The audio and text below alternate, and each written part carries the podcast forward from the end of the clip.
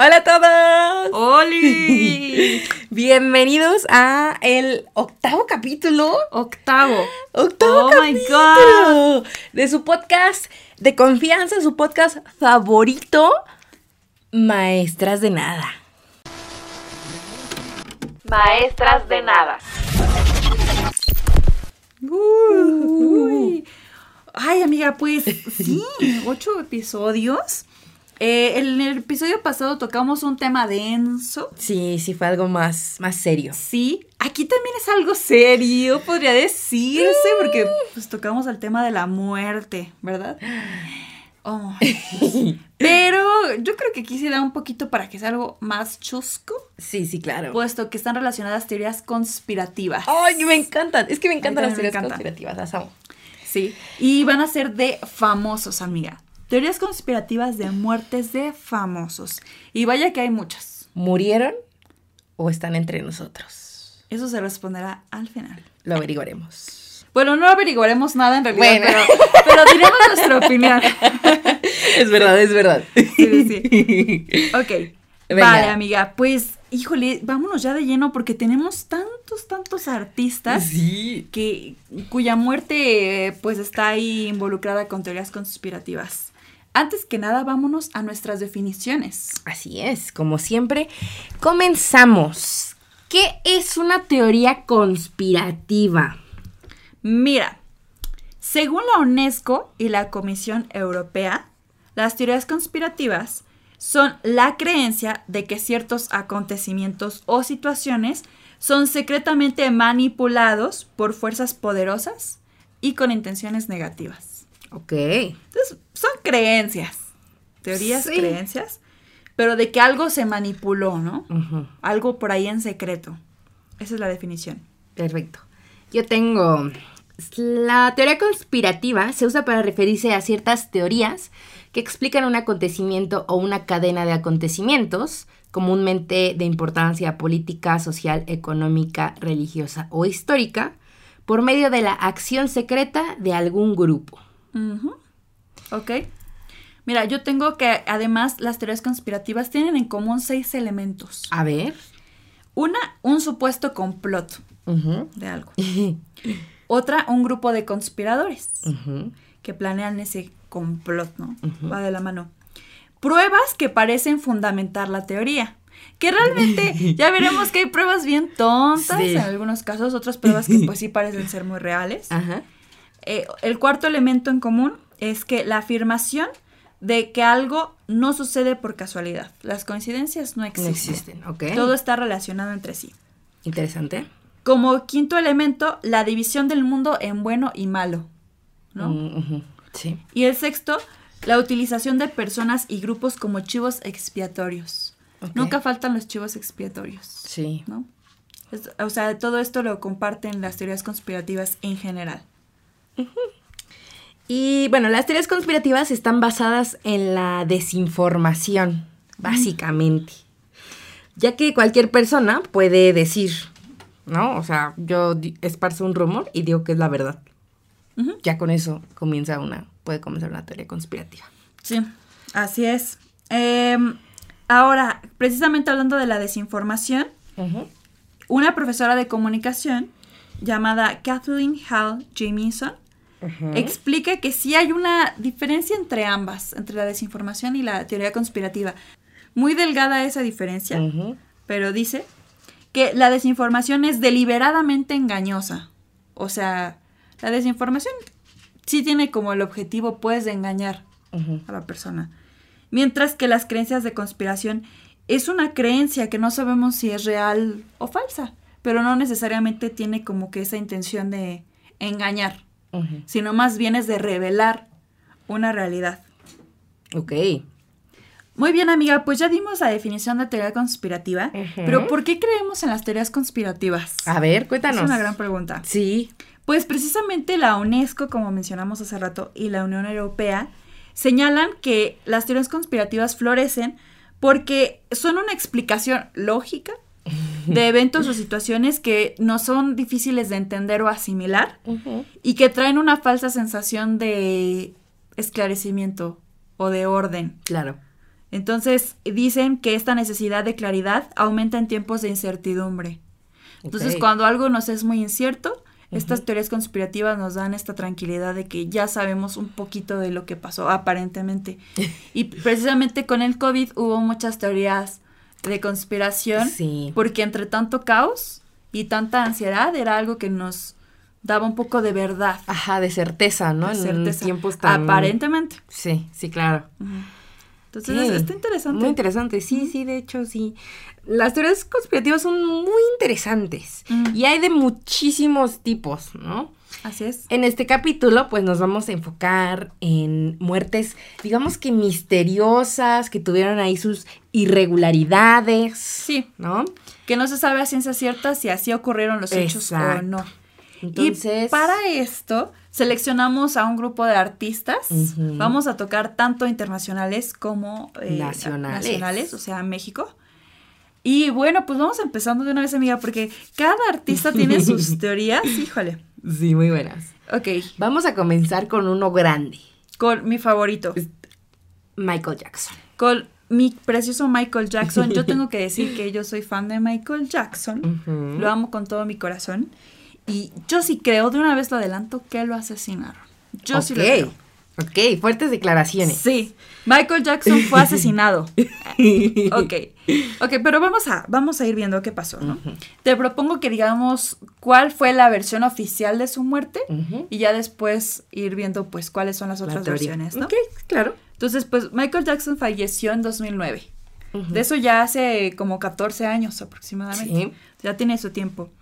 Y aparentemente, pues murió a causa de unos sedantes que fueron administrados por su médico personal de nombre Conrad Murray. Entonces se llevó a cabo un juicio y lo metieron a prisión por cuatro años. Eh, y bueno, según fue un homicidio involuntario, ¿no? O sea, se le pasó ahí la dosis y por eso, pues no tuvo la intención de asesinar a Michael Jackson, ¿no? Entonces, bueno, pues ya cumplió su condena, bla, bla, bla. Y aparentemente, pues ya era un caso cerrado. Pero está muy fuerte esta teoría de que en realidad, pues fue con toda la intención del mundo aplicarle estos, estas sobredosis, estos sedantes de más. Y bueno, tenemos eh, algo claro, que es que en el juicio a Conrad Murray, el hijo de Michael Jackson, Prince, aseguró que su papá, una noche antes de morir, recibió una llamada telefónica Ok. y que cuando Michael colgó, lo primero que gritó fue, me van a matar. Ok. Ok, y para mí, si lo está diciendo el hijo, yo digo, no los conozco, ¿no? Pero quiero creer que Prince es buena persona y digo, ¿cómo te vas a inventar eso? Ah, es cuando estás como en el juicio de la muerte de tu padre, viendo qué onda. Sí, sí. Entonces, aparentemente recibió esta llamada, ¿no? ¿De quién es? No lo sabemos. Ahora, también la hermana de Michael Jackson, la Toya, también dio revelaciones, ¿no? Y ella aseguró que varias veces amenazaron a su hermano. Ajá. Y dice, Michael me dijo que estaba seguro de que iban a asesinarle. Tenía mucho miedo, temía por su vida de verdad. Yo en su lugar hubiera pensado lo mismo. Y ella dice que pues Michael fue asesinado por gente que quería controlar su vida. Y pues Michael, yo siento que era de un espíritu muy libre, ¿no? Eh, y eso pues no agradaba, como que querían tenerlo calladito en algunos aspectos. Realmente no sabemos a ciencia cierta si, si esta teoría fuera real, de que lo asesinaron, no sabemos a ciencia cierta por qué, Sí, claro. pero está ahí la duda sembrada, ¿no? Ajá.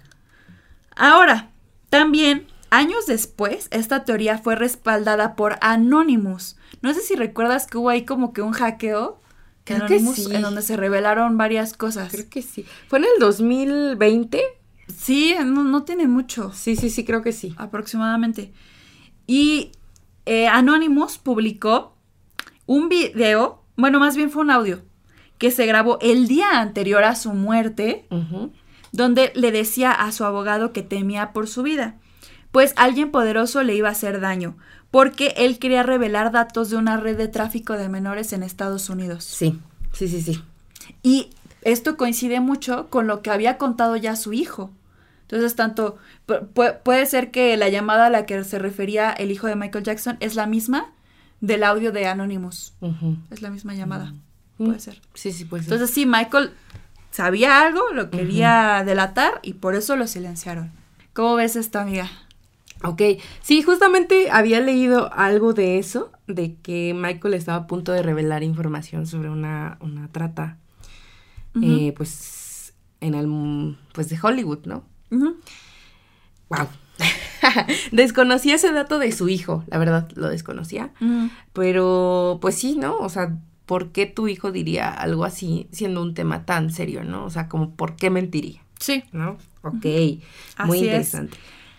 Pero, por otra parte, algunos creen que Michael sigue, Sigue vivo. vivo. Sigue vivo, así es. Y dicen que pues Michael estaba lidiando con muchos problemas, ya no quería lidiar con ellos y por eso preparó su muerte en secreto para así dejar de ser el centro de atención y poder pues llevar una vida más tranquila, fuera de los reflectores y todo eso. Y así, según recuperarse económicamente porque habían rumores de que estaba en la bancarrota. Sí, justamente. Imagínate. Yo, Entonces, yo tengo información de que el banquero de inversiones, David Dunn, se presentó ante el Tribunal Fiscal de los Estados Unidos en Los Ángeles y dijo que Jackson estaba cerca de la bancarrota antes de su muerte. ¿no? Esta sería una de las razones por las que él finge, finge su muerte, ya que, pues, estaba muy mal económicamente, ¿no? Y también eh, quiero traer que es... Conocemos a Michael Jackson, era una persona de gustos excéntricos, ¿no? Sí. O sea, muy extraño, muy fuera de lo común. Me consta. Entonces, me acuerdo también que decían como que lo tenían congelado por ahí. Ah, sí, cierto. O sea, que sí, Sí. murió, pero que congelaron su cuerpo para que en unos años, cuando se descubriera como la forma de, pues no sé, revivir a alguien, Pudieran hacerlo con él. pudieran hacerlo con él. Esa también es otra, Teoría. digamos que teoría, ¿no? Que ahí Ujú. dice, sí está muerto, pero tienen ahí el cuerpo. Sí. Mm, No sabemos. sé. Pero puede ser, conociendo a Michael, Sí, puede que haya que también eso. dice lo mismo de Walt Disney. Sí, sí. Sí, de Walt Disney creo que todavía es más sonado Ajá. incluso que la Sí, de sí, Michael. sí, sí. Y mira, precisamente sobre esta teoría de que Michael sigue vivo, hay una prueba que lo respalda. Mm, Que eh, es una fotografía Ajá. en donde aparece su hija Paris, Paris. Jackson.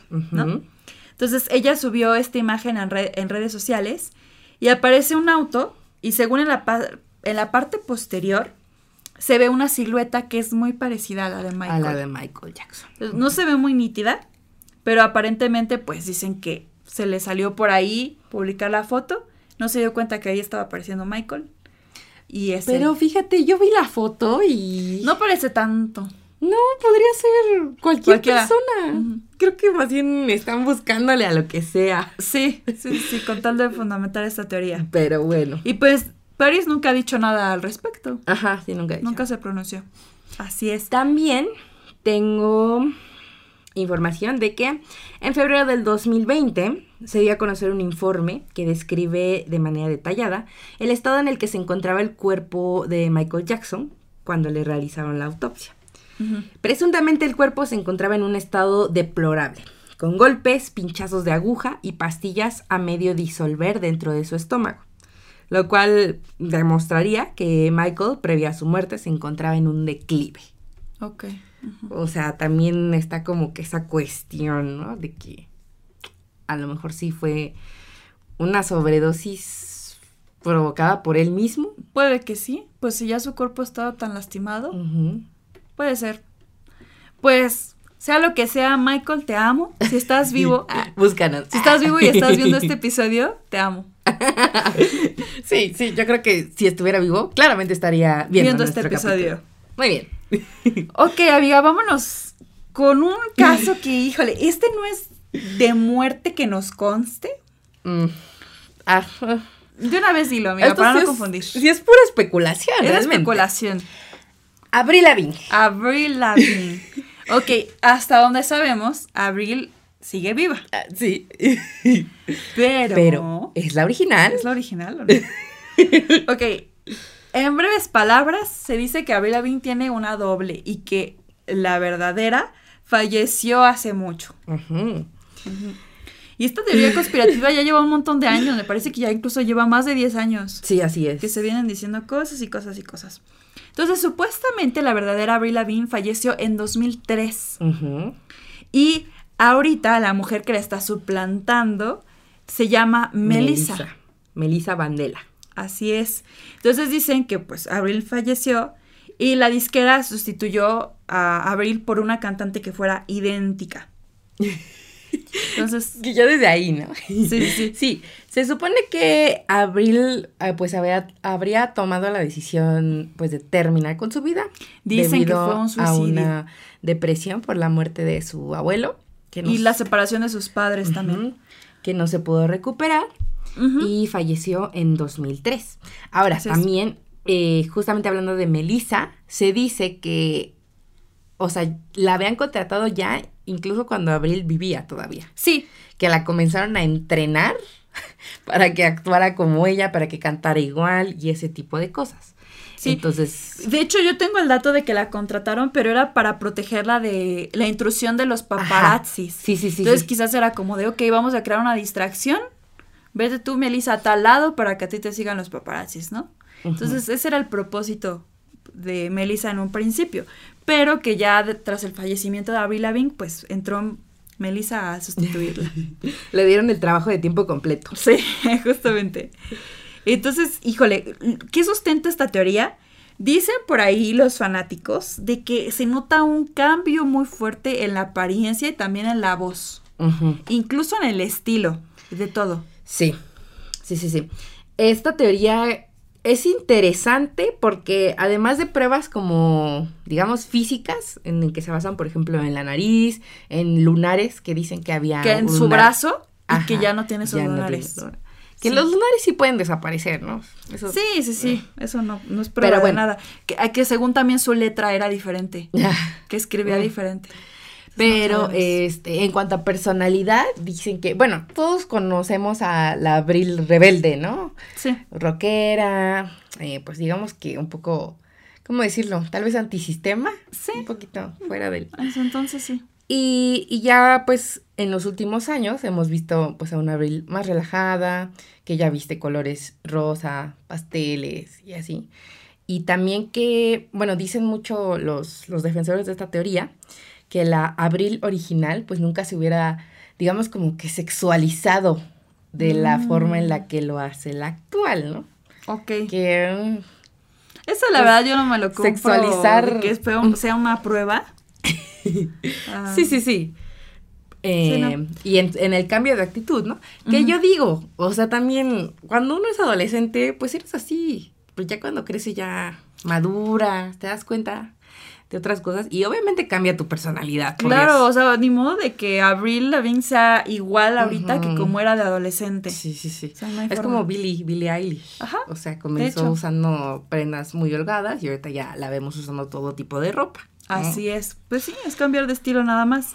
Ahora dicen que según Melissa sí se sentía mal al respecto de estar mintiendo y que entonces dejó de decidió dejar pistas subliminales como para que los fans fueran captando cuál era la realidad.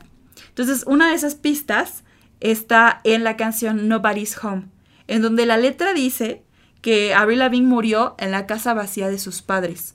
Yo no he escuchado la canción, pero aparentemente eso deja ver la letra. O sea, el verdadero Mm, fallecimiento de Avril Lavigne. Sí. Y también dicen que hubo una sesión de fotos en donde Melissa se escribe así tal cual su nombre en los dedos. La foto sí la he visto y eso sí es un hecho. Sí, Dice. Melissa en los dedos. Sí. Eh, y bueno, pues eso es lo que se ha dicho, ¿no? Ahora, a Avril Lavigne sí le han preguntado varias veces sobre esto, ¿no? Sí. Ajá. Le dicen, oye, pues es que dicen que tu forma de vestir cambió, tu estilo, las letras so- siguen otra línea, incluso la musicalidad es diferente, eres otra persona, ¿no? Y o sea, y la teoría llegó a tanto que hasta incluso tiene su propia página de Wikipedia. Eh, sí, o sea, sí, si sí, lo googleas, lo primero que te sale es en Wikipedia, teoría de la conspiración sobre la sustitución de Avril Lavigne. O sea, imagínense cuánto escaló. Entonces, Avril, pues sí permaneció en silencio unos años respecto a esto, pero ya después, en 2019, cuando le preguntaban qué pensaba de esta teoría, dijo que en realidad se distanció de los escenarios eh, no porque sea una doble, sino porque se le, se le diagnosticó la enfermedad de Lyme y que pues sí le trajo muchos problemas durante el año 2014 que tenía una gira, Sí. al grado de que pues casi iba a terminar con su vida. Por eso se alejó un poco de los escenarios, pero no es porque haya muerto y la sustituyeron por una doble, todo eso. Entonces, Abril dice que no es cierto.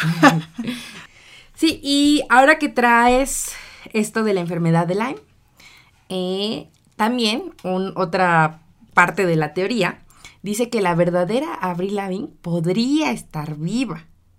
ok. Pero- O sea, la están sustituyendo aunque no esté muerta. Ajá. O sea, sería también como un, su forma de escapar. Y esto lo dicen justamente porque en el 2012 se vio una supuesta imagen, una foto de la cantante comprando queso. Ok. Mien- esto mientras Abril estaría lidiando con la enfermedad de Lyme. O sea, en teoría Ah. no podría estar comprando porque pues está enferma. ¿no? Ok. Pero se le vio comprando. Ok. Claro, esto es mera suposición, ¿no? Sí, no me suena tan Sí, sí, sí. la verdad. Pero pues es una parte de la teoría. Ok. Bueno, cabe decir que al final les daremos nuestras conclusiones sobre qué es cierto y qué no. Entonces, vámonos Bueno, con otro sobre lo que creemos, ¿no? Sobre lo que creemos, sobre lo que creemos. Vámonos con otro personaje Perfecto. que, híjole, también famosísima, muy querida. Eh, mi mamá es fan número uno de esta persona y es Lady Di. Lady D. La amamos Sí. también. Esta también es muy interesante porque hay un montón de teorías. Un montón. Un montón. Muchísimos. Y fíjate que yo no me había adentrado tanto hasta que comencé a investigar para este capítulo, pero sí hay muchas pruebas. Bueno, Ajá. no sé. Ok, vámonos a la versión oficial. Eh, después de que Lady Di murió, se llevaron investigaciones oficiales en el Reino Unido y en Francia y se concluyó que murió a causa de un accidente automovilístico en París en el año de 1997. Ujú. Entonces, eso fue un accidente simplemente, cosa Sí. que le puede pasar a A cualquiera. Sin embargo, esta versión oficial también fue rechazada por muchos, y en particular el que más estuvo insistente en que esto no es cierto, fue algo planeado, fue el egipcio Mohamed Al-Fayed. ¿Y por qué él estaba tan insistente? Porque su hijo, Dodi, era la pareja de Diana, que también Que falleció viajaba en ese mismo coche. en ese coche. Así es. Entonces él es el que más ha estado duro y dale de que fue un asesinato y ha intentado pues demostrarlo, ¿no? Sí. Con pruebas. Entonces, este, hay, hay varias teorías. Primero sobre quién provocó el accidente. Unos dicen que fue la reina Isabel II. Lo puedo creer, ¿eh? Sí, lo puedo creer. Otra, que fue Felipe de Edimburgo. Ujú. Ajá. Y otra que fue el rey Carlos, o sea, el ex de Lady Di. Ajá. Así es. Eh, ¿Y por qué la mandó a asesinar? Pues por su relación con, con el hijo de, eh, de este egipcio, ¿no? Al-Fayed. O dicen que según también porque estaba embarazada de su pareja. Sí, es que de verdad hay muchísimas Muchas, teorías. Muchas, muchas, muchas, muchas. O porque sabía demasiado sobre algunos temas delicados, ¿no? Sí. O sea, son muchísimas, tanto de quién la mandó a matar como de por qué. ¿Por qué? ¿Y cómo? Y cómo también. Porque también, es que no sé cómo organizarlas. Es que son muchas, muchas. Sí, que- Pero mira, Ajá.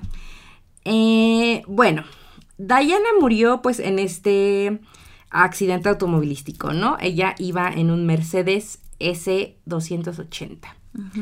Ok, ahora, eh, los rumores de la ah, sobre la muerte de Diana pues han sido muchísimos, ¿no? Desde que pasó. Entonces, la Policía Metropolitana de Londres realizó una investigación especial para desmentirlos. Esta fue la es. llamada Operación Paget.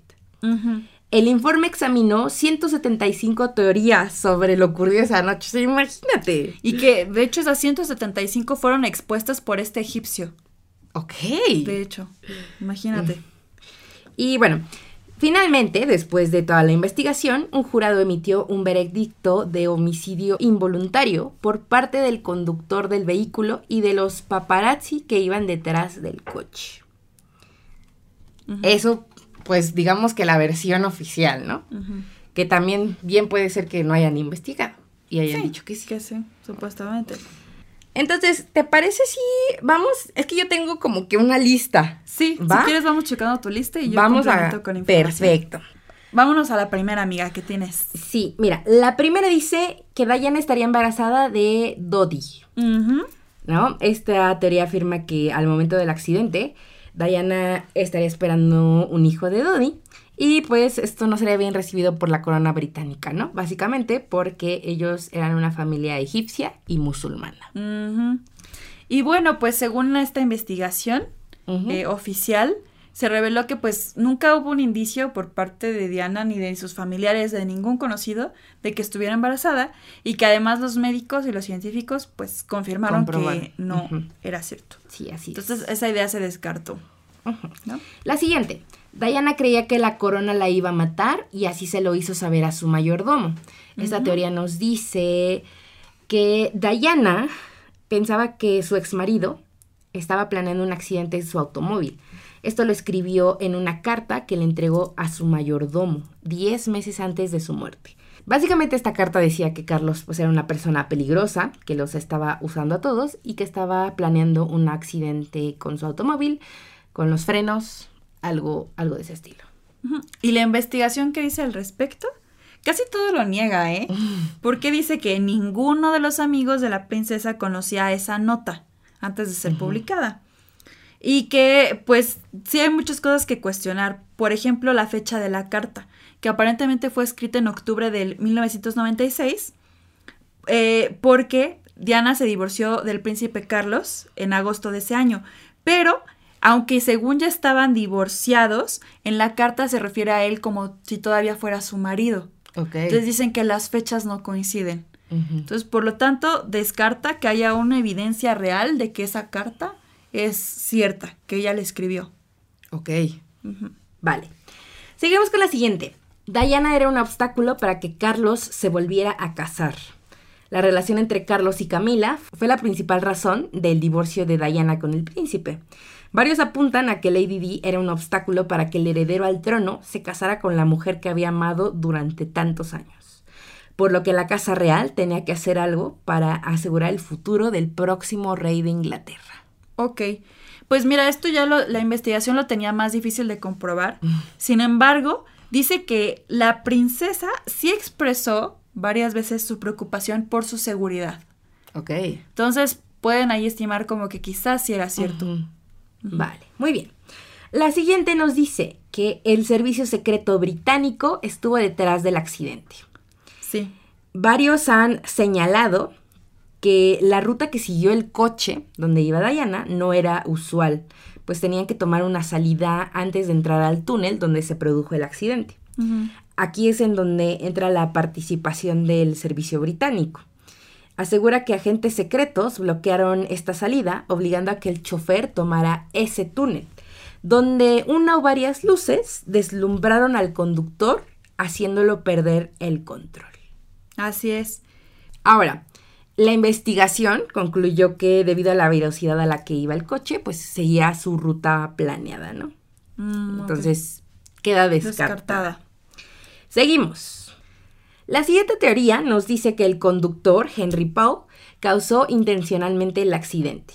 Esto quiere decir que estaba confabulado, de alguna manera, con los servicios de seguridad de Francia, del Reino Unido o de ambos. Es decir, él pues causó el accidente con todo, con toda intención. Así es. ¿Y las investigaciones arrojaron algo al respecto de esto? Pues fíjate que se supone que cambiaron el cuerpo de este señor Mm, en el momento del accidente, pero en realidad no hay Algo nada claro. que lo afirme. Ajá. Siguiente. Los paparazzis hicieron que el auto se estrellara intencionalmente. Tras la muerte de la princesa, muchos culparon a los paparazzis, pues se les consideró artífices de la persecución a alta velocidad. ¿No? Esta teoría nos dice que pues los fotógrafos, los paparazzis, empujaron el Mercedes de Diana para que ocurriera el accidente. Los fotógrafos fomentaron un entorno en el que podría ocurrir un accidente. Pero las investigaciones declaran que esto no es cierto porque los paparazzis estaban a una distancia considerable del carro donde iba Lady Di. Entonces no pudieron haberse entrometido o haber ocasionado el accidente, porque Sí. estaban aparentemente muy lejos. Ajá, sí, así es.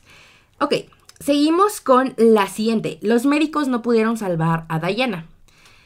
Esta teoría dice, bueno, acusa a los paramédicos franceses por tratarla en el lugar del accidente en vez de llevarla a un hospital, impidiendo así que se mantuviera con vida. ¿no? Esta teoría nos dice que Diana no fue llevada al hospital más cercano, supuestamente porque no tenían el equipo para salvarla. Entonces se demoraron muchísimo más. Mm, Pues quién sabe. quién sabe, ¿no? O Eso tampoco se puede saber a No, cierta. pues cómo vamos a saber eso. Siguiente. Esta sí ya está más loca. A ver. El vehículo estaba maldito. Ok, aquí ya nos damos un poquito a lo paranormal, Ajá, ¿no? así es. Se dice que pues este coche pasó primero por un robo, después hubo un accidente donde el vehículo quedó destruido y pero a pesar de eso el dueño lo reestructuró, lo, lo arregló y pues llegó a manos de Diana años después, ¿no? Entonces tenía como que un patrón de malas rachas, de mala suerte, de accidentes. Esto sí, bueno, no, hay manera de comprobarlo, claramente, No. ¿no? Siguiente, una muerte fingida. Exacto, que nunca falta esa teoría conspirativa Sí. para cada uno de estos artistas. Nos dice que Diana fingió su propia muerte con, la, con ayuda de la familia Al-Fayed. La princesa planeó el accidente para que la pareja pudiera escapar y llevar una vida alejada de medios y opinión pública. Ok, mira, yo tengo una extra, A que no ver. tengo mucha información al respecto, pero algunos dicen que los enemigos comerciales de Dodi y de su padre fueron los que asesinaron a Dodi y a Diana. O sea, más bien ahí ya no era de parte de la, De la corona, sino de enemigos de esta familia de, de- de egipcios. Wow. Pues muy interesante, ¿no? Hay muchísimas teorías, Sí. pero pues al final el juicio llegó a un fin, ¿no? Que culminó en 2008. Contó con dos- 278 testigos. Ajá. Y se dice que en realidad la causa del accidente fue por muchos factores. ¿Cuáles fueron estos factores? La velocidad en que iba el auto, que el conductor posiblemente sí estaba bebido, por la forma en que los paparazzi los estaban siguiendo y cómo tuvo que conducirse el carro, y según porque ninguno llevaba el cinturón de seguridad. Ah, sí, también eso, que no es- llevaban el cinturón. Y eso hizo que pues el accidente fuera más estrepitoso. Y ya, esas son las conclusiones de esta investigación oficial llevada en Francia. ¿Sabemos si son reales esas investigaciones? O sea, si de verdad investigaron a profundidad. No lo sabemos. Nunca lo sabremos. Por eso esta es una teoría conspirativa. Así es. Muy bien. Vámonos con el siguiente. Uy, ese está bueno también. Hitler. Que bueno, este no es un artista, ¿verdad? Pero lo metimos porque sí tienen muchas teorías. El Hitler. Sí, bueno, porque todos conocemos, todos sabemos quién es Hitler, ¿no? Sí. Y bueno, la versión oficial, como siempre, ¿no? Ujú.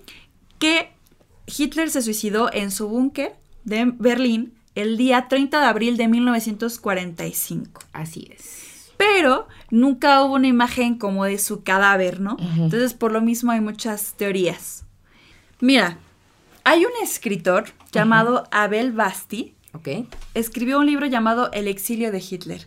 Y él afirma, asegura a capa y espada de que Hitler huyó a Argentina con su mujer Eva Braun. Así es. ¿Por qué dice esto? Según él, se encontró con varias personas, varios testigos, los entrevistó y dijeron que vieron a Hitler en Argentina y que incluso convivieron con él. Entonces dice que hay varios documentos del servicio secreto alemán que dicen que Hitler tomó un vuelo de Austria a Barcelona y que ya de ahí se fue a Argentina. Sí, así es. Ok, y dice, ¿qué hizo Hitler para que no lo reconocieran? Pues cambió su aspecto de manera radical, ¿no? Se cortó el pelo y sobre todo se afeitó El el bigote, bigote.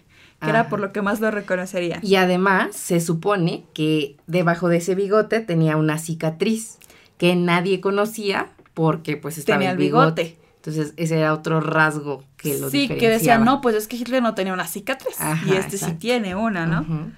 Entonces, este, mm, pues sí, hubieron muchas especulaciones. También hay otra teoría que dice que en lugar de que se fue a Argentina, se fue a una base ultra secreta en la Antártida.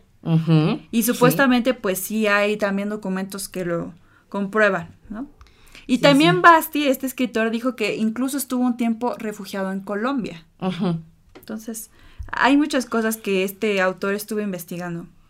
Sí, justamente esta teoría cobra fuerza porque pues nadie vio directamente cómo fue, bueno, El suicidio. El suicidio. De ajá. Hitler. Ujú. Eh, también se supone que su esposa murió en, pues, en ese mismo búnker. Ella murió intoxicada por cianuro. Y Sí. también se dice que, o sea, descubrieron los cuerpos e inmediatamente los, los cremaron, ¿no? Entonces tampoco quedó como que esa evidencia de que hubiera estado el cuerpo ahí y la gente lo hubiera visto. Esto pues Sí. hace que las teorías cobren más fuerza, por así decirlo, ¿no? De hecho, ahorita que mencionaste la forma en que según murió su mujer, justo el año pasado se publicó un estudio que llevaron a cabo investigadores franceses que dice que Hitler no se suicidó, sí murió, pero fue por consecuencia de una bala y porque ingirió cianuro. Cianuro. Y esto también pues a final de la Segunda Guerra Mundial. Sí. Y dicen que para esto tuvieron acceso a los dientes de Hitler. Y dicen que sí son auténticos, ¿no? Sí. Que no hay duda de que son de él, que sí murió en 1945. Entonces no hay teorías de que huyó a Argentina ni nada, pero pues realmente no hubo un suicidio. El famoso suicidio. Eh, Sí, es que nadie sabe, ¿no? Perfecto. Entonces pues vámonos con otro muy famoso caso, que es Elvis Presley. Elvis Presley. Ok. Elvis falleció en 1977 Ujú, El 16 de agosto. en su mansión y dicen que fue por un ataque al corazón. Así ¿no? es. Una, una muerte de forma natural. Pero también hay teorías. Y dicen, una versión que circula ya desde hace mucho tiempo, es que pocos días después de ser enterrado, al lado de su madre, en un cementerio en Forest Hill, había un hombre que tenía mucho parecido con Elvis y que compró un boleto de avión con destino a Buenos Aires. Buenos Aires. Ajá. Entonces, realmente no murió, sino que también se refugió allá como Hitler, ¿no? Eh, como ¿Por qué todos se van a Argentina? No sabemos por qué se van a Argentina, pero bueno. Sí, justamente esta teoría de que se fue a Argentina eh, nos dice que compró el boleto bajo el nombre de John Burroughs. Este nombre era un alias que usaba Elvis entre sus allegados, Sí. ¿no? Entonces, y era para registrarse en los hoteles y que no reconociera, bueno, que no supiera la gente que ahí estaba hospedado él. Elvis. Entonces, el nombre y el parecido físico, pues Ya es mucha coincidencia, ¿no crees? Esto sí, me suena muy real. Sí, es real, hijo. Ajá. y entonces dice que cuando llegó a Argentina lo recibió una limusina que lo trasladó hacia un barrio en donde vivió el resto de sus días. Un barrio muy tranquilo de nombre Parque Leloir. Ok. Y dicen que incluso esta teoría se ha referenciado en una canción muy exitosa del cantautor Andrés Calamaro y la canción se llama Elvis está vivo. Entonces ahí se hace referencia incluso a esta teoría, ¿no? Claro. Sí, yo tengo que se fue a Hawái, también otra posibilidad. Ah, se mira. fue a, vivir en las islas del archipiélago de Hawái. ¿no? Esta teoría se sostiene de muchos hechos, el que ya comentábamos, que compró su boleto. También dice que los familiares de Elvis no cobraron el seguro de vida del, del cantante, porque en Estados Unidos no es delito fingir tu propia muerte, pero sí es delito fingirla y cobrar un seguro. Ajá, y entonces muchos dicen, ¿por qué la familia no cobró el seguro? Es porque está vivo. Sí, así ¿no? es. Otra cosa que dice de por qué Elvis tuvo que fingir su muerte es que ayudó al FBI a destapar a una organización que estaba vinculada con una mafia. Entonces, él ay- al ayudar a hacer eso, pues ya estaba en peligro, ¿no? Sí. Entonces, el FBI lo puso como un protegido, como un testigo protegido eh, del Departamento de Justicia estadounidense y por eso lo ayudaron a que fingiera su muerte, ¿no? Para mantenerlo a salvo. Y también hay otro, eh, otra razón por la que se cree que realmente no murió, y esta teoría tiene que ver con una figura de cera. Ok, a ver, Dice que este uno de sus primos de Elvis, ya después de que Elvis había aparentemente fallecido, tomó una foto del cuerpo cuando estaba en el ataúd y la vendió a un diario Entonces ya al momento de que se reveló la foto y muchas personas lo vieron, empezaron a ver que no tenía similitudes el de la foto con cómo se veía Elvis poco antes de morir. Dicen que Elvis el día de su muerte pesaba 113 kilos, ¿no? Sí, Ya yo estaba- también tengo ese dato. Ya estaba pasado de peso, ¿no? Pero en la imagen ya en el ataúd no se nota ese sobrepeso. Sí, Elvis pesaba 113 kilos cuando murió, pero en su certificado de defunción figuran solo 77 kilos. Entonces, ¿qué pasó ahí, no? Y dicen que incluso una de sus patillas parecía falsa y que las manos parecían muy lisas. Entonces daba toda la apariencia Sí, de sí, ser sí. un- una figura de cera. Ok. Y entonces, básicamente las teorías de Elvis es de que está vivo. Sí. Y también tengo que se le ha visto en varias ocasiones, en varios eventos. Y cosas ya un poco más sencillas, ¿no? Como que Elvis pidió que cuando muriera lo enterraran con su anillo preferido y el cadáver no tenía el anillo preferido de Elvis, Ok. ¿no? También Sí. que escribieron su nombre con doble A y no con una A como era normalmente Mm, ok, en el informe. Muy bien. Pues muy interesante. Sí. A Ojalá lo mejor que- sí sigue vivo. Sí, ojalá que esté viviendo una vida tranquila. Ajá, muy bien. Vámonos con otro. Otro cantante. A ver. John Lennon. John Lennon, sí. que, híjole, también de él hay demasiadas teorías, ¿no? Sí. Mira, un hecho, bueno, no sé si es un hecho, pero lo asesinaron, ¿no? O sea, y todos Sí. sabemos la historia, ¿no? Ujú. La repito para que quienes no sepan y tengamos todos un contexto. Sí. En 1980, eh, John Lennon estaba saliendo de un edificio y se encontró con un hombre llamado Mark Chapman. Él se acercó a John Lennon, que estaba con su pareja, Yoko Ono, le pidió que le firmara uno de sus álbumes y pues John Lennon se lo firmó muy amablemente y esto hizo que Mark pues como que se paralizara. Él ya iba con la idea de asesinarlo, asesinarlo. pero como que su amabilidad lo tomó de bajada y se decidió esperar, ¿no? Pero ya más tarde, cuando llegó la noche, Mark todavía seguía afuera del edificio. Entonces Lennon bajó para saludar a los fanáticos que estaban ahí esperándolo. Entonces en eso Chapman le dice, Mr. Lennon, John Lennon se voltea, Voltea. y le dispara. Sí, así es. Sí. Enfrente de Yoko Ono, enfrente de todos los fanáticos. Fue un caos horrible. Qué Fue un situación caos. tan fea. Entonces, eh, Chapman, ya después cuando lo retienen, Declara que él escuchaba voces que le decían que matara a John Lennon. Y a raíz de esto se cree, hay varias hipótesis, de que él lo mandaron a asesinar a John Lennon. ¿Quién le mandó? La CIA. ¿no? Sí, sí, le sí. dijeron, hazte pasar por un fanático loco, di que escuchas voces, bla, bla, bla. Entrégate a la policía, no pongas resistencia y ya pues no se va a dudar de que fuiste tú, ¿no? Y también, otra teoría dice que esas voces que según escuchaba en su cabeza fue porque lo hipnotizó los servicios de inteligencia Sí. para que matara a Lennon. Entonces, una de dos, o lo mandaron a hacerlo y él estaba consciente de eso, o lo hipnotizaron. Sí, sí, que eso sí. ya suena un poquito más loco, ¿no? Pero que según por esa hipnosis escuchaba esas voces. Sí. Está muy loca la teoría, pero... O sea, eh, se supone que esta persona lo había, lo habría asesinado por, porque quería ser relevante, Sí. ¿no? Imagínate matar a un ícono como John Lennon, pues claramente ibas a ser Claro. relevante, ¿no? Después tenemos es- estas teorías de que fue la CIA.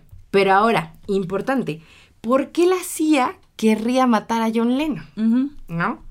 Bueno, un poquito de contexto rápidamente. Lennon estaba contra la guerra de Vietnam, el- al frente de marchas antibélicas y por la libertad de presos políticos. John era una figura ya muy, muy importante Muy en esa época. Exacto. Era muy influyente para los jóvenes. Esto quiere decir que levantaba, ¿no? O sea, él, pues, con decir algo levantaba, ¿no? Siempre se, se mostró como muy, muy en desacuerdo con estas ideas y eso de alguna manera habría alertado al gobierno de Estados Unidos, ¿no? Al ser una persona tan influyente, pues podría lograr grandes cosas, ¿no? Así es. Y ahora, Hay una teoría muy buena de esto. Me dijiste eso y ya sabía qué teoría vamos a hablar. Sí. Es que hay una que sí se me hizo muy loca. Dije, cuando lo leí dije, ¿cómo? Yo jamás la había escuchado hasta Yo que investigué. tampoco. Ok, dicen que Stephen King fue el que mató, Mató a John Lennon. ¿Cómo es eso posible? Y dicen que pues es una de las más locas, ¿no? Pero bueno. Ahorita comentamos si nos parece muy loco o no. Vamos a ver de qué va la teoría, ¿no? Dicen que Stephen King, junto con ayuda de Richard Nixon y Ronald Reagan, terminaron con la vida del cantante y culparon a Chapman porque tenía un gran parecido, Parecido físico. con. Stephen King. Sí, así es. Entonces, al parecer, Stephen King directamente lo mató, pero el chivo expiatorio fue Chapman. Entonces, se acercó, le disparó por la espalda y dicen que David Chapman ya estaba en la estación de policía por Cuando- razones ajá. desconocidas. Por eso fue que lo encontraron, lo vieron con un gran parecido y lo acusaron, ¿no? Sí. Ahora, ¿por qué quería Stephen King matar a John Lennon? No se sabe. O sea, yo creo que esta teoría se la sacaron nada más porque se parecía este Chapman a Stephen King. O sea, realmente yo al menos, amiga, no encontré una razón por la que Stephen King quisiera matarlo. No sé si tú tengas algo al respecto. Yo sí, yo sí, yo sí. A ver, dime, dime. La pregunta es por qué, ¿no? O sea, ¿qué tiene que ver Stephen King? Se supone que King aceptó hacer esto supuestamente para ganar más popularidad. No tiene sentido. No tiene sentido. O sea, si, si quería ganar popularidad, pues lo hubiera aceptado que era culpable. Algo así como yo lo mato y ustedes me ayudan. Pero, sé, no, realmente no tiene sustento. O sea, No, para nada. no, no. Y ahora, algo interesante es que los que creen en esta teoría dicen que Stephen King ha dejado como pistas, Pistas. de que lo hizo, ¿no? Y que- Una de ellas es que en distintos libros habla sobre hombres condenados a una vida en prisión. Esto lo hace a manera de confesión, ¿no? Como para, pues, que salga la verdad a la luz. Sí, y supuestamente, no sé cuál libro, pero según hay uno de Stephen King en donde se describe a detalle la muerte de John Lennon. Sin decir como que el nombre de John Lennon, pero se describe muy parecida a la muerte de otro personaje. Es como... que yo siento que sigue sin tener suficiente sustento. tiene o sea, sentido. está muy loca sí, la sí, sí, teoría. sí. Pero bueno, está interesante como quiera. Sí. Y Muy ya bien. nada más para terminar, también se dice que Yoko Ono estaba involucrada. Sí, pero también es- no han tenido pruebas suficientes Eso, de ello. ajá, sí, no hay ninguna prueba, pero pues se dice que también. Ok, vámonos con nuestro último artista internacional, y luego ya pasamos a las nacionales. Por supuesto tenía que estar en esta lista Marilyn Monroe. Claro. Híjole, también cantidad de teorías. Sí, sí, sí. Ok, ¿qué fue lo que pasó oficialmente? Pues ella perdió la vida un 4 de agosto de 1962, eh, según por una sobredosis, ¿no? Ujú. Eh, no, no se ha sabido si fue un suicidio, un asesinato o pues fue algo inintencio- inintencional de su parte, ¿no? O sea, fue un accidente. La primera versión sobre la muerte de ella decía lo siguiente, que en la madrugada de ese día, su ama de llaves vio que la puerta de la actriz estaba cerrada, pero la luz estaba encendida. Eso se le hizo algo raro. Llamó al psiquiatra de Marilyn Monroe. El psiquiatra rompió la ventana de la habitación, puesto que tocaban y no había respuesta, no se podía abrir. Y cuando entraron, la encontraron muerta sobre su cama, con un frasco de somníferos que estaba vacío en su mesita de noche. Sí, sí. Entonces se realizó la autopsia. No se encontraron sellos de violencia, ni de pinchazos, ni de nada. Entonces dijeron, no fue agredida, no fue asesinada, ¿no? Tomaron análisis de sangre y varias muestras y dijeron que sí falleció por una ingesta masiva de Nembutal. El Nembutal se receta para personas que tienen trastornos nerviosos y de sueño. Ok. Entonces, según esa fue la muerte, esa ingesta masiva de este medicamento. Vale. Y pues por mucho tiempo se dijo que fue un suicidio, ¿no? Ujú. Pero hay otras teorías. Ahora, eh, un poquito para esto, se supone que los investigadores del caso nunca encontraron una carta de suicidio ni pastillas regadas por la habitación. Se dice que el cuerpo había sido cambiado de posición y que cuando la policía se hizo presente en el domicilio encontró a la empleada doméstica de Marilyn lavando ropa, Mm, como si nada hubiera pasado. raro. Ahora, sí, existen también muchas teorías yo tengo una Ajá. que tiene que ver con extraterrestres y secretos de Estado. Ok, esa yo no la tengo. Esta teoría nos dice que el presidente John F. Kennedy, con quien Marilyn tenía pues una, Una relación, relación. le confesó a Marilyn que tenía información secreta res- respecto a un accidente de ovnis ocurrido en Roswell, Nuevo México, en 1947. Esta teoría nos dice que el día de su muerte, Marilyn iba a compartir con la prensa datos sensibles para la administración norteamericana. O sea, pues yo creo que iba a decir que existen los extraterrestres o Sí. algo así, ¿no? Obviamente, pues esto no le gustó al gobierno y pues trataron de silenciar, más bien la silenciaron, ¿no? Muy bien. A ver, ¿qué otra tienes? Mira, yo tengo de que se sabe que fue un asesinato. O sea, muchos creen que fue un suicidio, pero fanáticos dicen que fue un asesinato por la siguiente razón. A ver. Cuando se hizo la autopsia, el forense realmente no encontró restos de sustancia en ningún lado, ni en el estómago, ni en el duodeno, y según cuando uno consume estas pastillitas, te dejan una mancha de color amarillo, Mm, ¿no? ujú. Sí, sí, sí. te, sí, te la dejan ahí marcada.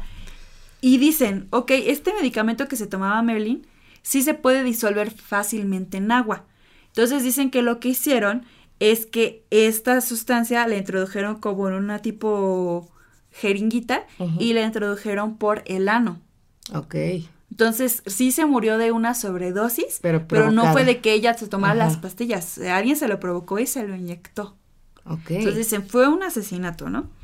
Pero la policía dice que esta hipótesis pues es falsa porque eh, pues ella ya tenía unas dosis muy altas de, de esta sustancia en la sangre. Y para tener dosis tan altas, esto se tenía que haber tomado de forma progresiva. Dicen que entonces Merlin ya llevaba mucho tiempo aumentando la dosis y que no es posible que haya podido tener tanta dosis en la sangre si hubiera sido toda introducida de un jalón en una sola noche. Ok. Dicen que eso no se puede. Ajá. Entonces, por eso dicen no fue de esa forma. ¿no? Eso es lo que yo tengo. Y mira, hace rato mencionabas a los Kennedy, ¿no? Así es. Que también pues están muy involucrados en estas teorías conspirativas. Se dice, según entrevistas que se le hicieron a varias personas y testigos, que días antes de la muerte de Marilyn, ella le hizo una llamada a Sidney Gillaroff, ¿no? Eh, Sidney era la estilista de Monroe y aparentemente era muy cercana a ella. Entonces Marilyn le llamó desesperada y le dijo que estaba en un gran peligro y le habló sobre traiciones de hombres importantes y de amores clandestinos. Entonces, ¿quién era un amor de Marilyn y quién era un hombre importante? Pues Robert F. Kennedy. Así es. ¿no? Entonces dice que le contó también, o sea, aumentando pues información a esta teoría, le contó que esa tarde Robert había estado en la casa de Merlin para gritarle y amenazarla, ¿no? Supuestamente había él ido a terminar la relación con ella y ella le dolió tanto que lo retó y le dijo que le revelaría todos los secretos a la prensa acerca de la familia Kennedy. Como que ella lo amenazó de cierta forma, fue como un chantaje de, si me dejas yo digo todos tus secretos. Y curiosamente, pues esa rueda de prensa nunca se llegó a celebrar porque horas más tarde Marilyn fallece. Entonces, Así qué es. curioso que justo el día que tienen esa discusión y ella lo amenaza, Marilyn está muerta. Entonces se dice que es bastante obvio que la silenciaron. Sí, y además eh, se sabe, o sea, Marilyn realmente estaba vigilada. Eso sí está comprobado. De hecho, también eh, dentro de las investigaciones de su muerte, pues hubo muchos topes porque había material pues clasificado sobre Marilyn. Sí. ¿no? Que decía claramente que la habían estado espiando, ¿no? Ahora, yo también tengo información de que hay una carta secreta que escribió Marilyn. Esto fue en el 2015, donde se descubrió la carta. Se llevó a una investigación para ver si el documento era real. Se supone que sí es real. En esta carta, Marilyn le escribe a su amigo Truman Capote 10 días antes de morir. Marilyn le decía que se sentía vig- vigilada y que creía que estaba en peligro. De hecho, escribió la carta en casa de un vecino para que nadie la viera. Así es. Entonces, ya son demasiadas Sí. pruebas, ¿no? Sí, sí, sí. Que indican que, pues, fue un asesino. Sí, y además Un asesinato. Además que en esos momentos Marilyn pues tenía tenía futuro, tenía Sí, justo su estaba, carrera, pues, con estaba mucho en su- éxito. en, sus puntos más altos, entonces también la gente decía, pues como porque ¿qué digo? También no s- que te vaya bien en la vida no significa que no puedas tener depresión o algo así, ¿no? Claro. Pero, pero no pues, tenía sí. mucho sentido que justo en ese momento se quisiera suicidar. ¿no? Mm, Así es. Ok, pues vámonos a los nacionales, amiga, que estos están ya un poquito más ligeritos. Sí. Así que yo me quiero ir con la primera persona y aquí quiero mandar saludos a mi hermana, que es mega fan de Jenny Rivera. Que Muy de hecho bien. mi hermana nos sugirió este tema. Porque dijo, quiero que hablen de Jenny Rivera. Sí, muchas gracias, Ista. Sí, gracias, hermana. Entonces, ¿cuándo fallece Jenny Rivera? En el 2012, un 9 de diciembre. Y fue por un accidente aéreo, ¿no? En un Ujú. helicóptero. Entonces, pues eso fue todo. Te iba en su helicóptero, hubo un accidente, ¡pum! Ya nada. Pero hay muchas teorías sobre su muerte y también sobre que supuestamente está viva. Ujú. Entonces, una teoría dice que Jenny Rivera predijo su muerte en una canción. Ok. Supuestamente en el regional mexicano, que es el género al que pertenece Jenny, es muy común cantar acerca sobre la muerte. Entonces, en el 2005, Jenny lanza un disco llamado Parrendera, Rebelde y Atrevida. Ahí hay una canción que se titula Cuando muere una dama. Y ahí describe con detalle cómo quiere que sea su funeral. Y todos dicen que se llevó al pie de la letra ese, ese funeral, tal Ajá. como ella lo describe en la canción.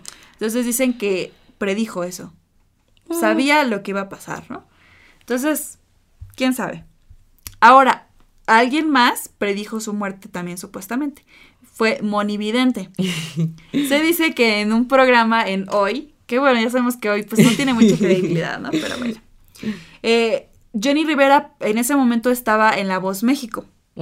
Sí. Y entonces Monividente le advirtió de que un demonio le estaba acechando ok.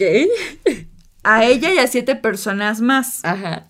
Y Jenny hizo caso omiso de esa advertencia y días más tarde es cuando sucede esta Cuando tragedia. muere. Ok.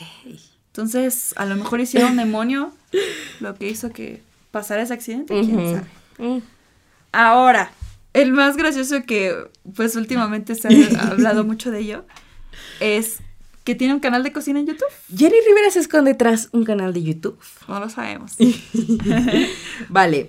En 2019, una youtuber que compartía tutoriales de cocina se hizo viral en redes sociales luego de que seguidores de Jenny Rivera encontraran similitudes en su voz y algunos detalles en sus videos que decían podría indicar que es ella, ¿no?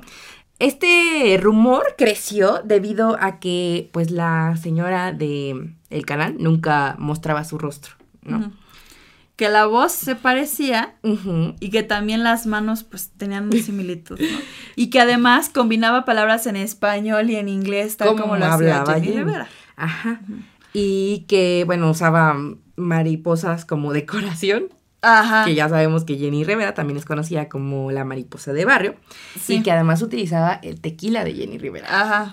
Entonces, quién sabe, ¿verdad? No sabemos. Sí. Pero ojalá que sí, ojalá que esté tranquilita cocinando. Ya después se desmintió porque ya salió a dar la cara. y- Ah, yo no sabía eso. Sí, sí, sí. O sea, ah, ok, entonces ya. definitivamente no es Jenny. Rivera. Pero es chistoso pensar Sí, sí. Ok. que se retiró para preparar ceviche. Ajá. Qué rico. Sí, qué delicioso.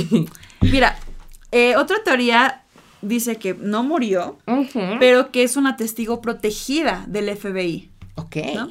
Ajá. Dice que pues, se sabe, ¿no? Además de que varios cantantes del estilo regional mexicano están en- tienen nexos con el narcotráfico Ajá. aquí en el país. Eh, y entonces dicen que Jenny fingió su muerte para ocultarse de la Barbie, que es un famoso narcotraficante. ¿no? Que supuestamente tenía lazos con él y que él amenazó a su familia y ella se asustó mucho y por eso decidió ocultarse y fingir su muerte. Oh, vale. Entonces, quién sabe. Pero a raíz de que mencionamos a la Barbie, así como se dice que fingió su muerte para esconderse de él, hay quienes dicen que en realidad sí murió y fue por culpa de la Barbie. Ah, o sea que ellos provocaron el accidente. Sí. Ajá. precisamente pues por esta, estos nexos que tenía con Jenny, ¿no? Ujú. Vale. Pues sí, siguiendo esta teoría que dice que Jenny Rivera sigue viva, sin ser ya testigo protegido, pues dicen que está viva, ¿no? Con su familia oculta. Ahora, esta teoría se sostiene básicamente de tres puntos. La primera es un descuido que hubo en una transmisión en vivo. En esta se muestra una fiesta privada en un restaurante. Se ven a mujeres tomando tequila y en unos instantes se escucha una voz similar a la de Jenny Rivera. Pocos segundos después mueven la cámara y ven como la voz, que presuntamente es de Jenny, dice qué bonita amistad. Mientras se ve de espalda una cabellera muy parecida al look que pues portaba Jenny. la famosa. Muy bien. Así es. Ahora, el siguiente punto es esta campaña publicitaria que salió en el 2022. No sé si la recuerdas. A ver. En redes sociales, eh, bueno, más bien las redes sociales de Jenny Rivera se reactivaron y sorprendieron a sus seguidores con publicidad que anunciaba un regreso. Ah. Que de hecho Jenny ya sacó una canción recientemente. Ajá. Lo sé por mi hermana. Sin embargo, esto realmente era el lanzamiento de un material inédito que habían preparado en el marco de su décimo aniversario luctuoso. ¿no? Que yo sí me acuerdo, se puso en tendencia en Twitter Ok. porque comenzaron a publicar de nuevo, ¿no? Y De como, qué raro, ¿por qué? ¿no? Ajá. Dijimos, va a regresar. y bueno, la última es una indiscreción de su hija Chiquis Rivera. Esto sucedió en el programa Pinky Promise, Mm. donde Chiquis en una entrevista dice que ella en su vida diaria alterna el inglés y el español. Y ahí dice que mientras que, por ejemplo, en su casa, principalmente habla en inglés con sus hermanos y con su mamá. ¿No? Y el hecho de que lo diga con su mamá. Como si sea, fuera el presente. Ajá, exacto, como asumiendo que sí hablando con ella, pues levantó sospechas ahí entre, entre los que siguen esa teoría, ¿no? Ok. Básicamente eso.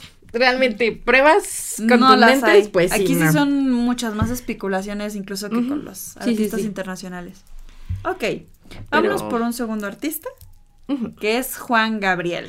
Juanga. Nuestro querido Juanga que falleció en 2016 Ujú. por un infarto agudo al miocardio. o sea, es. al corazón. Este, se ha dudado de esto. Algunos dicen que fue una excusa para alejarse de los medios. Como ya lo hemos mencionado con muchos otros artistas, es pues para estar alejados de la vida pública, para llevar una vida más tranquila. Y dice el ex manager de Juanga, que se llama Joaquín Muñoz, que el cantante fingió su muerte por su pie diabético. Ok. Ajá. Lo que orilló a orquestar todo esto para desaparecer de los escenarios sin que lo buscaran. Y además quería evitar que su familia se peleara por sus bienes, ¿no? Entonces, fue como para alejarse de todo este escándalo. Vale. Ok. por su pie diabético. Es que eso suena gracioso. pero- Eh, Aquí lo tengo así, ¿eh? Fingió deceso por su pie diabético. Vale, muy bien. Ah, yo tengo varias mm, irregularidades en su muerte, ¿no? Que hacen que esta teoría, pues, alientan esta teoría. La primera es que no hubo una autopsia oficial. Sí. La autopsia no se llevó a cabo en su momento debido a que el equipo forense eh, dictaminó que el paro cardíaco que lo llevó fue provocado por diabetes, hipertensión y neumonía. Entonces no se hizo ninguna autopsia. Y también, justamente porque no hubo autopsia, no se tuvo como este, pues este procedimiento normalmente, se dice que tampoco fue cremado, que hubo ahí como alteraciones, Mm. ¿no? Y también se habla mucho de que, regresando un poquito a que Juan Gabriel está vivo, Ajá. que era explotado por sus hijos, Mm. ¿sabes? Sí. Que no, él no tenía acceso a su dinero y todas esas cosas, entonces pues también decidió como fingir su muerte para pues alejarse de eso, de esas relaciones. Así es. Mira, yo tengo uno que se me hizo muy loco. A ver. Que leí el título y dije que Dice, Juan Gabriel es un extraterrestre. ¿qué? ¿Qué es esto?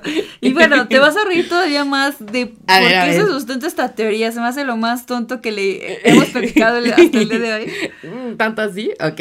Este rumor se derivó de una canción de Juan Gabriel que se llama No apagues la luz. Ajá. Si la conoce, ¿verdad? Y dice que pues aquí él reveló su verdadera identidad, su verdadero origen, que es un extraterrestre. Pero se- según por la letra de la canción, ¿no? No la voy a cantar, pero la canción dice, más allá del cielo, de la luna llena, de esos dos luceros, más allá del sol, más allá del todo, de ese mar de estrellas, de esos seis planetas, de ahí vengo yo. Ay, no Alrededor puede de ser. Saturno mi No. planeta Erra. O sea, dice, aquí nos dijo de dónde proviene. Esta Dije, gente no conoce la, Las metáforas. La metáfora. No, o sea, pero hay quienes sí creen supuestamente que ahí nos dejó entrever que es un extraterrestre. Me encantaría que fuera cierto, pero Sí. No, tío, eso más tonto que he leído en mi vida. no, me encanta. Es, es mi favorita. Sí. Tengo otra teoría que dice que Juan Gabriel eh, se despidió previo a su muerte, ¿no? Ajá. Em, ¿Ves que se llevó a cabo una serie biográfica de Juan Gabriel? Sí. La recordamos, ¿no? Ujú. Y justamente se estrenó este último episodio el día de la muerte de Juan Gabriel. Ah, sí, creo Fue que el sí, mismo sí día, el recuerdo. 28 de agosto de 2016. Ajá. Y dicen que Juan Gabriel ya sabía que iba a morirse pronto y que hizo que las fechas coincidieran no sé qué para despedirse de sus fans. Que porque Amiga, el verdadero mastermind. sí, él sí es un verdadero mastermind. Le ganó a Taylor Swift. Dice, estuvo involucrado en todo el, el proceso de la serie. Así que planeó bien las fechas y justo coincidió que él ya sabía que se iba a morir tal día y ahí terminó la serie.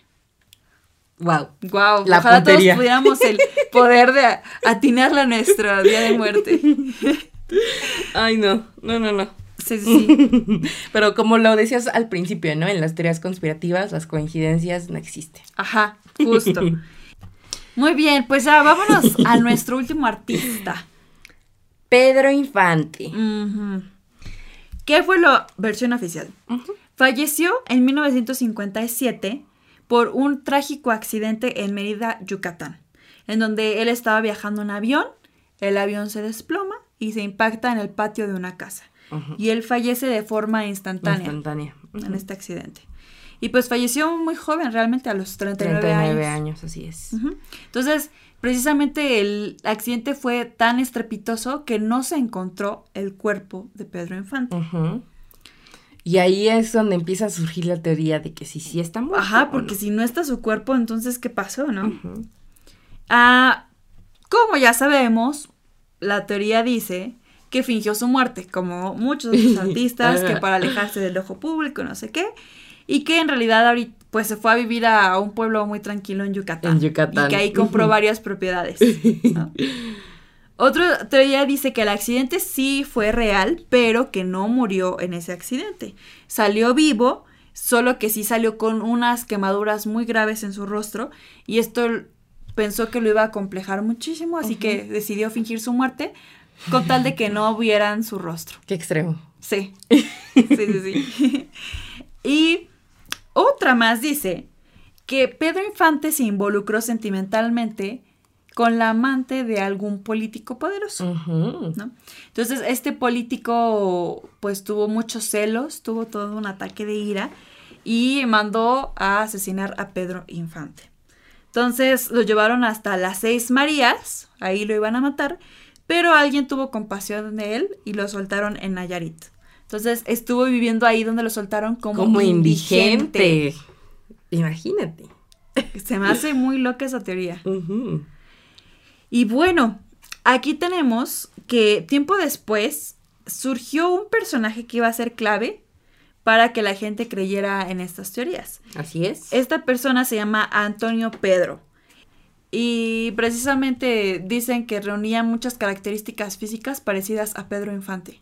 Así es. De hecho, se dice que varios coach este, vocales analizaron su voz y dicen que sus voces son muy similares. Es como si fuera Pedro Infante, pero con una voz que ha envejecido, ¿no? Que justamente corresponde.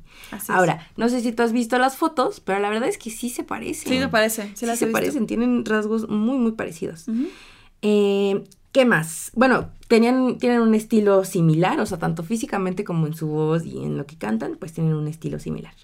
Ahora también, tienen las mismas cicatrices, una en la Mm. barbilla que se hizo Pedro Infante en un accidente cuando grababa a toda máquina, ¿no?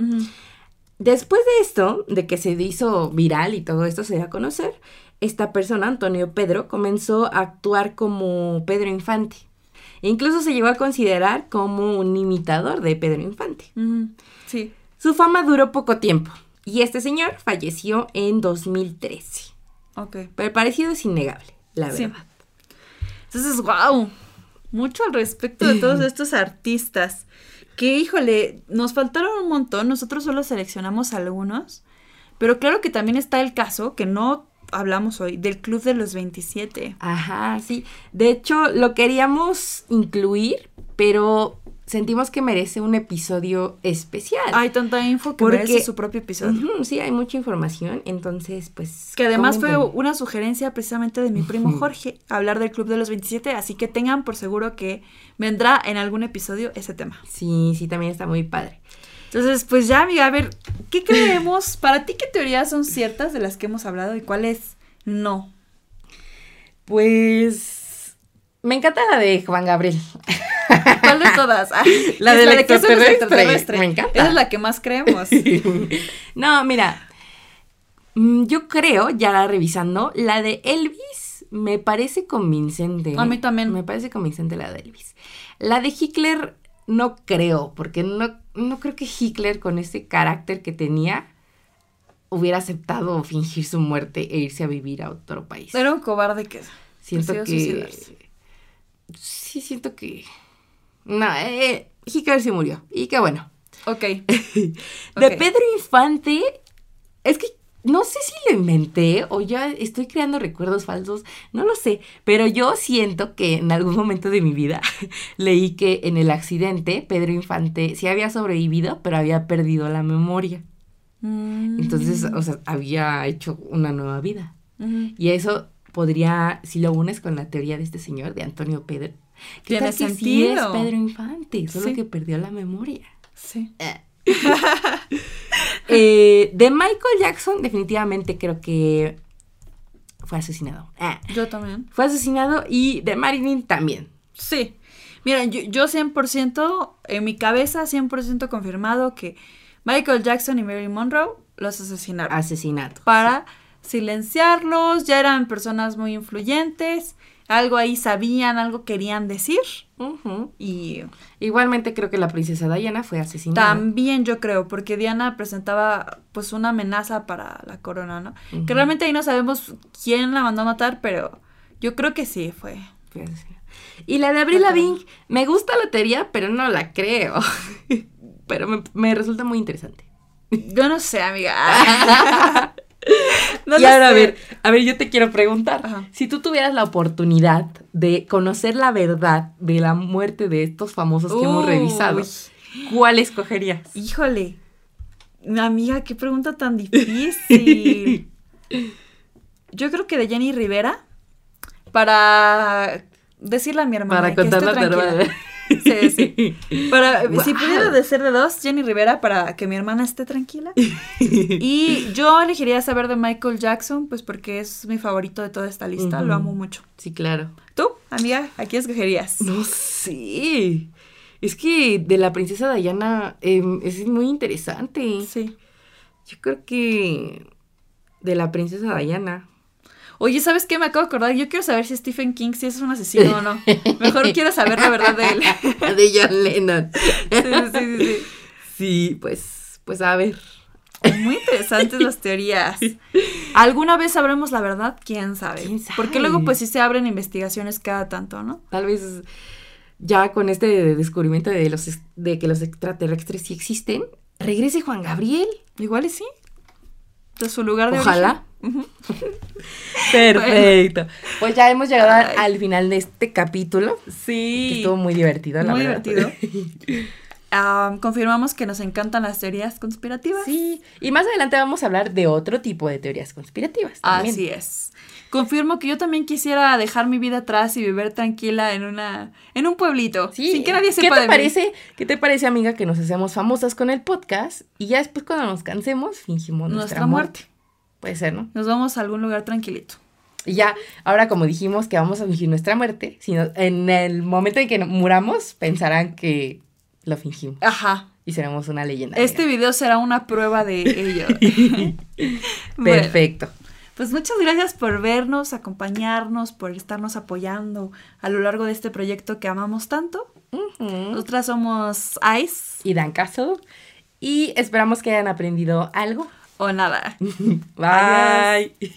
Para más contenido, síguenos en nuestras redes sociales. En Instagram estamos como arroba maestrasdenada.p y en TikTok como maestras de nada.